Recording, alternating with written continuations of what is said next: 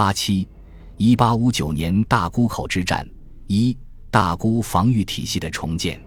一八五八年五月二十一日，咸丰帝得知大沽战败，立即派其最为信任的科尔沁亲王僧格林沁率精兵出往通州，以防英法联军北犯。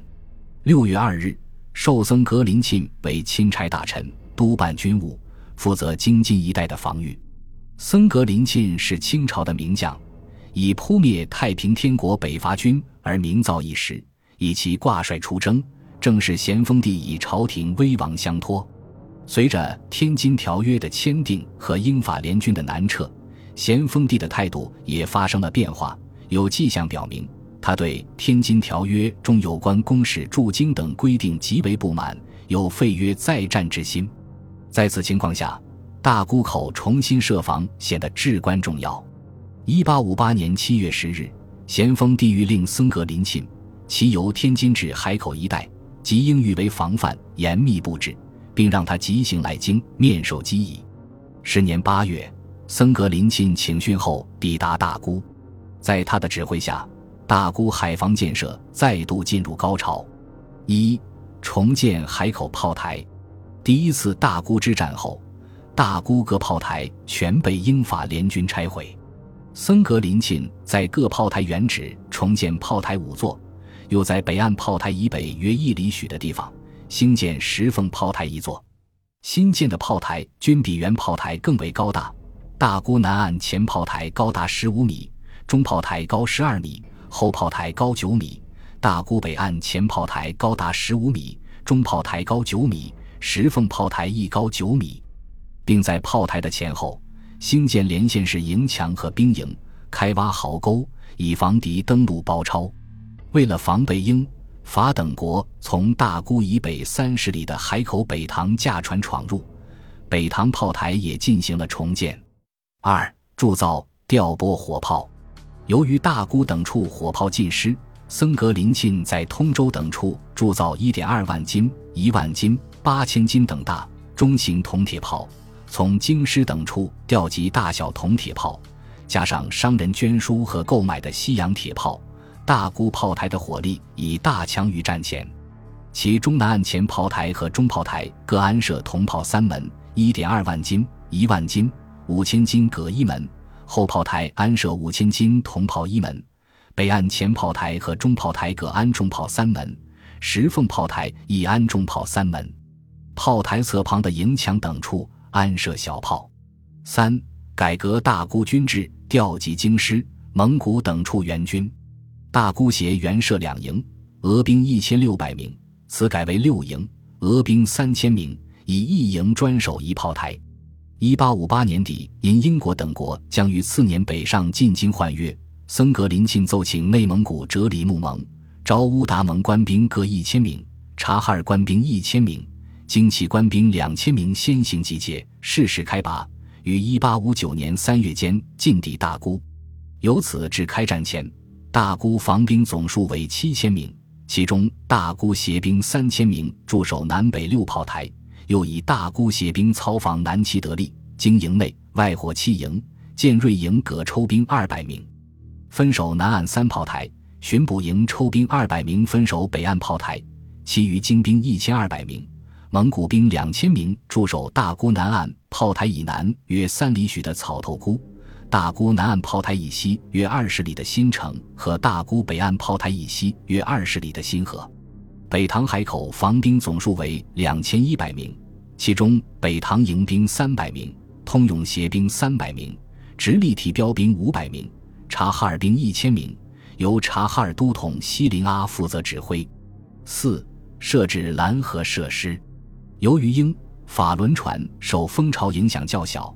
可快速通过大沽防御地区，使南北炮台难以发挥其全部威力。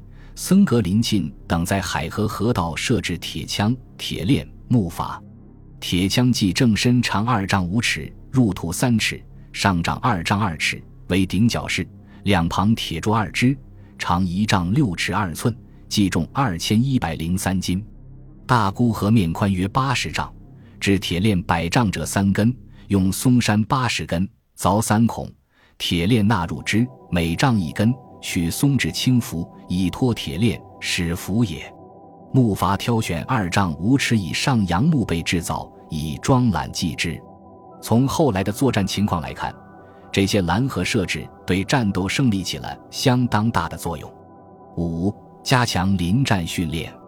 由于大姑斜新近扩充，入伍者大半无一技之长，不能谋生，只是为其粮饷而来，与一切操防难期得利。森格林沁除将之与经营兵混编，以提高其战斗力外，另有措施。其一是制定标准，以台枪。鸟枪作为考验鹰袭之计，再能放炮有准，另给公费银五钱；善使水性能藏身水内者，加给公费银五钱；又能与鸟枪上头演习纯熟，交锋时可抵长矛者，加给公费银五钱；又如长矛、腰刀各项杂技戏演出重者，每一计加给公费银一钱。四此层层加赏，数足以鼓励荣行。其二是财态。水勇百余人不敢浮渡，撤其水勇口粮。石凤炮台迎兵技能不佳，被财存无多。对于驻守大沽的清军，僧格林沁最为重视者为眼炮，设其杆为目标，就炮力之远近，以某炮台某炮向准击之。仅在1859年3月23日、27日，大沽炮台就三次进行实弹演习：第一次中准两炮，第二次中准四炮。第三次中准六炮，其中准火炮的瞄准手与发火手皆赏银一两，该炮其余炮手赏钱一串。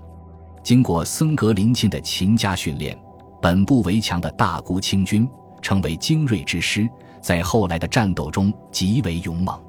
由此至1859年4月，大沽防御体系在森格林沁等人的指挥部署下大体完成。署理直隶总督直隶部正使文玉奉旨前往查看，奏称窥见大沽南北岸新建炮台六座，工程一律严实，地势颇具扼要，大小铜铁炮位俱已安设妥协，拦河木筏现已一律排列，仍于河边暂留口门一处，以便船只出入。亦有该以北使之信，临时拦挡严密，可期应手无误。僧格林沁朝夕亲逐炮台。激励将士，讲求调度，可养疏消干。而主帅僧格林沁也出奏称，大沽海口布置均已周密。一八五九年六月十七日，英驻华海军司令何伯 James Hope 海军少将率舰队到达大沽口外。二十日，英法公使到达大沽口外。此时，大沽口外英法舰船数量可见表三。率领如此强大舰队而来的英。法使节的使命是进京换约，即到北京互换双方批准的《天津条约》，这本来应该是一项和平使命。本集播放完毕，感谢您的收听，喜欢请订阅加关注，主页有更多精彩内容。